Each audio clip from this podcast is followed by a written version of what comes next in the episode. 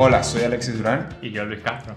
y están escuchando No es solo código, un podcast sobre la vida de dos developers que comparten su perspectiva como software engineers. Hola a todos, bienvenidos una vez más. Este, mm, bueno, hoy vamos a estar hablando sobre algo que poco a poco ha venido a ser tópico, creo que más popular de lo que pensábamos. Y es Sí. sobre qué diferencias hay entre el skill de React y el de JavaScript. Y, y está bien loco, ¿sabes? Porque para la gente, bueno, esto probablemente va a ser muy venezolano, pero creo que tiene mucho que... Es algo más o menos... hablando.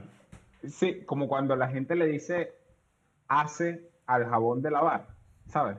O cuando dicen pásame el baigón para todo veneno que es de cucaracha. Es más o menos lo mismo, pues. O, o por lo menos cuando tu papá venía y te decía dame el pepito y re- resulta que tienes un chistrí o un, o un dorito. Es como, no, no, no es lo mismo, pero es una marca que se afianza tanto o es, o es- o es, ¿sabes? Ese, ese tool que se afianza tanto en el mercado que luego parece que como que si cubriera este, esta otra cosa que realmente es el core, ¿no? Entonces creo que pasa lo mismo con React. Es como que, bueno, teníamos esto de JavaScript y de repente vino esta ola tan gigante llamada React que pareciera que la gente está como comenzando a utilizar React igual, igual JavaScript. Entonces más o menos eso es el tema de hoy. Sí, yo creo que se debe mucho a, ese, ese shift que hubo eh, de que nuevos developers, hay muchos más nuevos developers ahora y la barrera o, o como que la forma de aprender hoy en día es aprendes React y entonces aprendes JavaScript y entonces aprendes otra tecnología y es como, ok, pero JavaScript es, es JavaScript, ¿sabes? La base en realidad. Y nosotros lo vemos de esa manera porque nosotros aprendimos JavaScript y luego aprendimos React. Claro. Entonces hay, hay como una diferencia en mentalidades que es bastante tangible entre cuál es la nueva generación de developers y la nuestra. Ahora, pero ven acá, eso que acabas de decir me llama la atención porque realmente no lo había pensado así. ¿Tú crees que realmente hoy en día la gente, bueno, probablemente, pero eh, ¿te has topado con alguien que te diga, no, sí, yo aprendí primero React? O sea, Sí, de los juniors, ¿sí? Sí, sí. Eh, y, es, y es eso, o sea, ¿sabes? No te dicen yo sé JavaScript, sino, ah, yo sé React. Y bueno, también sé Node.js y tú como, eh, bueno, sabes JavaScript. Sí, sí, sí. cool. Sí, bueno, este, creo que una de las, bueno, dos cosas que me hicieron colocar esto o, o traerlo a la conversación de estos fines de semana que hacemos con, con nuestro podcast es porque mm, también de nuevo, otra vez los tweets por allí ayudando, eh, alguien hizo referencia a esto sobre como tratando de hacer el énfasis de que React no era lo mismo que JavaScript, pero también me pasó algo mm, bastante tangible cuando estaba acomodando mi, mi currículum. Eh, básicamente pedí feedback a varios colegas eh, para que elogiaran y tal, y, ¿sabes? Cualquier typo, ideas, lo que sea. Y uno de ellos me dice, con respecto a los skills, me dice, pero quita las cosas eh, repetidas en la parte de los skills. Y yo me quedo viendo los skills y yo digo, pero... o sea, Pero si no han colocado React repetido". dos veces. sí, sí. Es como, pero no tengo nada repetido. Y yo le digo, eh, pero ¿qué es lo que está repetido? O sea, porque no lo veo. Y me dice, o sea, estás poniendo React y JavaScript. Y yo como que, mierda, eso está repetido.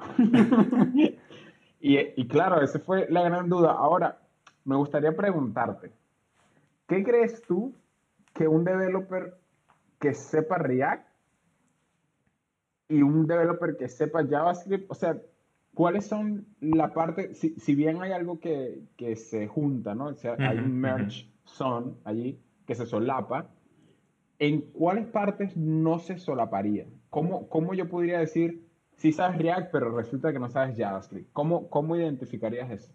Eh, pero tienes que cambiar de tipos de frameworks en realidad.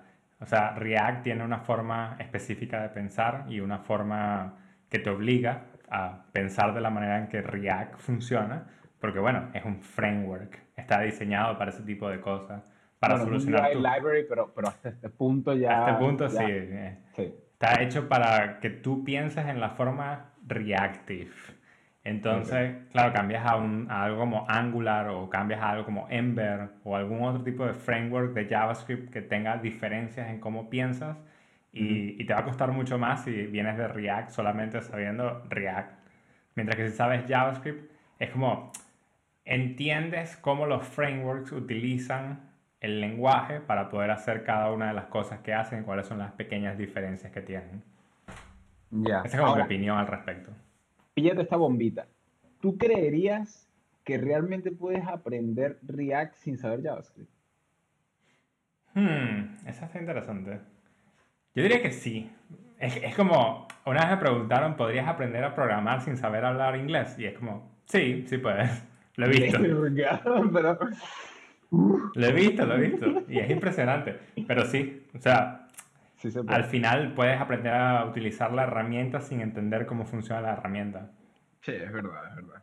Sin embargo, eh, yo lo digo porque, claro, he tenido la oportunidad de hacer, entre comillas, mentoring. No digo que, que hago mentoring ni que he hecho mentoring porque se me hace como muy profundo, pero evidentemente sí como de ayudar un poquito a personas que están recientes en la, en la, en la comunidad de tecnología entre ellas mi hermano menor que está recientemente este, graduándose y se me hace súper antinatural, eh, ¿sabes? Decirle como que comienzo a usar React sin que sepa conocimientos básicos de cómo, cómo caerle a JavaScript. Claro, porque creo... crear tus variables, entender cómo hace una función, cuando es una función anónima, eh, ese tipo de no, cosas. No, y, y, cositas como, por ejemplo, que si closure, entender cómo son los objetos, por qué dos constantes con, con, apuntando a un objeto vacío, o sea, este, este tema de cómo funciona cuando declaras los objetos, o sea,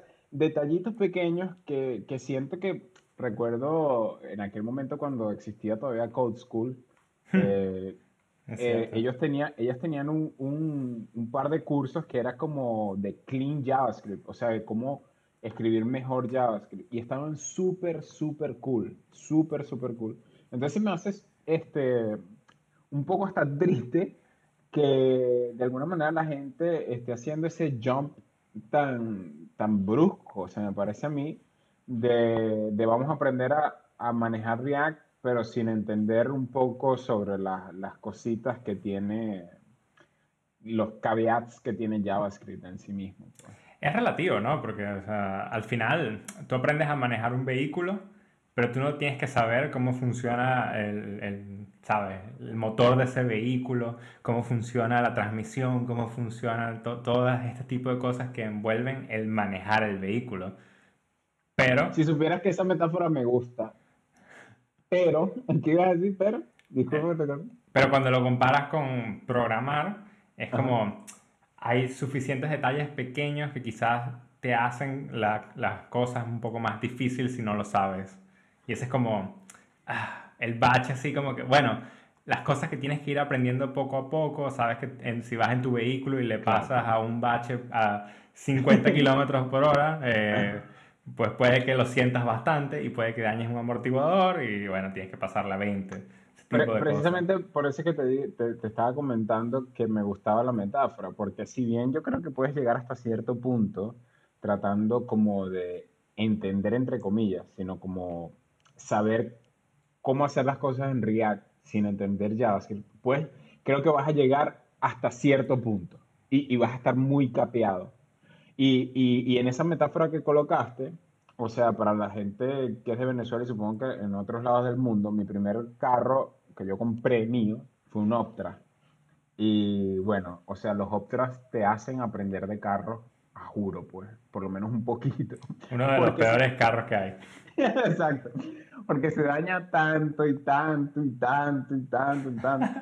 Entonces, mi, mi, tema con esta metáfora va en el sentido de que si tú, ¿verdad? Aprendes a manejar y empiezas a hacer cosas fuera de la ciudad, ¿verdad? Y, em, empiezas a hacer cosas un poco más grandes, entre comillas, y lo haces sin entender en absoluto cómo funciona el carro, ya comienzas a viajar de manera irresponsable. Y creo que pasa lo mismo en React. O sea, podrás hacer ciertas cositas, podrás hacer ciertas aplicaciones y un poquito de playground y todo, pero de ahí a construir algo ¿sabes? Eh, Pero tienes una ventaja muy grande. En realidad tú no vas a estar trabajando solo la mayoría de tu tiempo, ¿sabes? Vas a tener personas alrededor Claro, tuyo que ahí, probablemente tengan claro. este conocimiento.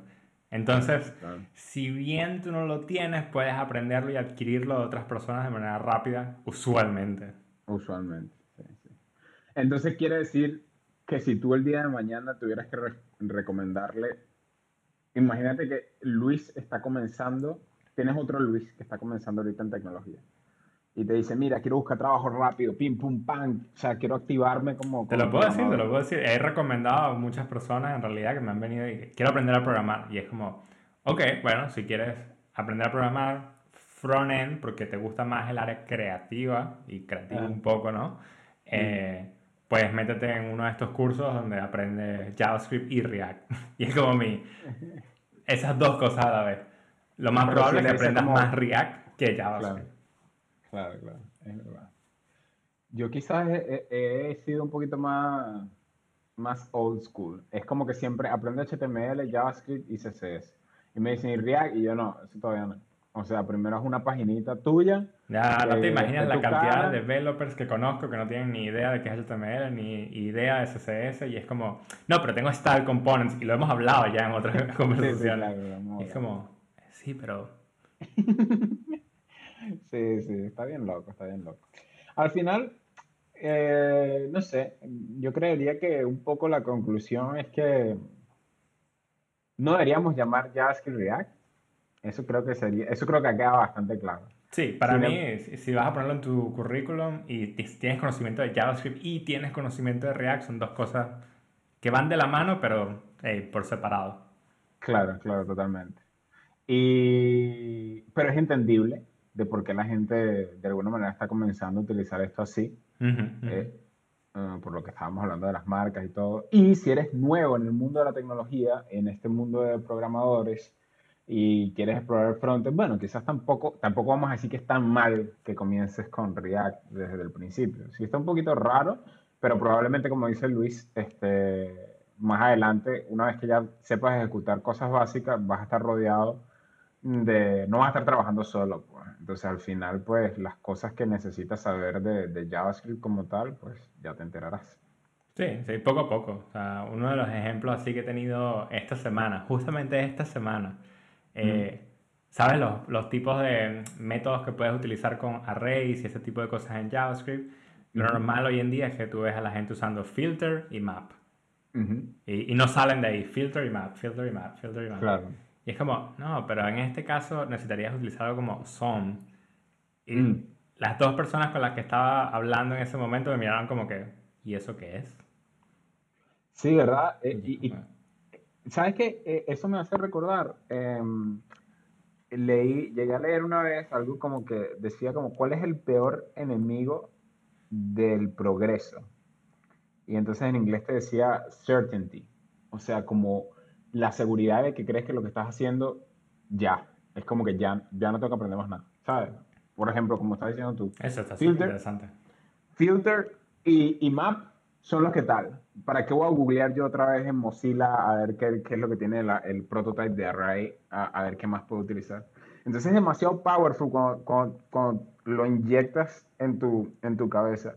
El enemigo del progreso es certainty, que no sé cómo es en español, se me olvida.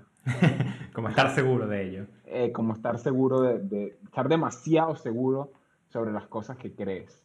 Entonces, eso está bueno de Takeaway. ¿eh? A mí me parece interesante eso. Para mí, una de las cosas que por esto me entero mucho de, de- de ello, y es que a veces se me olvida cómo es, el, ¿sabes? La, como que las- el signature de algunas funciones. Por lo menos reduce, nunca me acuerdo, nunca, nunca. ¿Dónde está el acumulador? Sí, si es acumulador y valor o valor acumulador, entonces es como que voy a entrar un momento en Mozilla Firefox, ok, ya, vale, MDN, ah, reduce, ah, vale, acumuladores primero, ok. Sabes que nosotros en el, en el, ¿cómo se llama?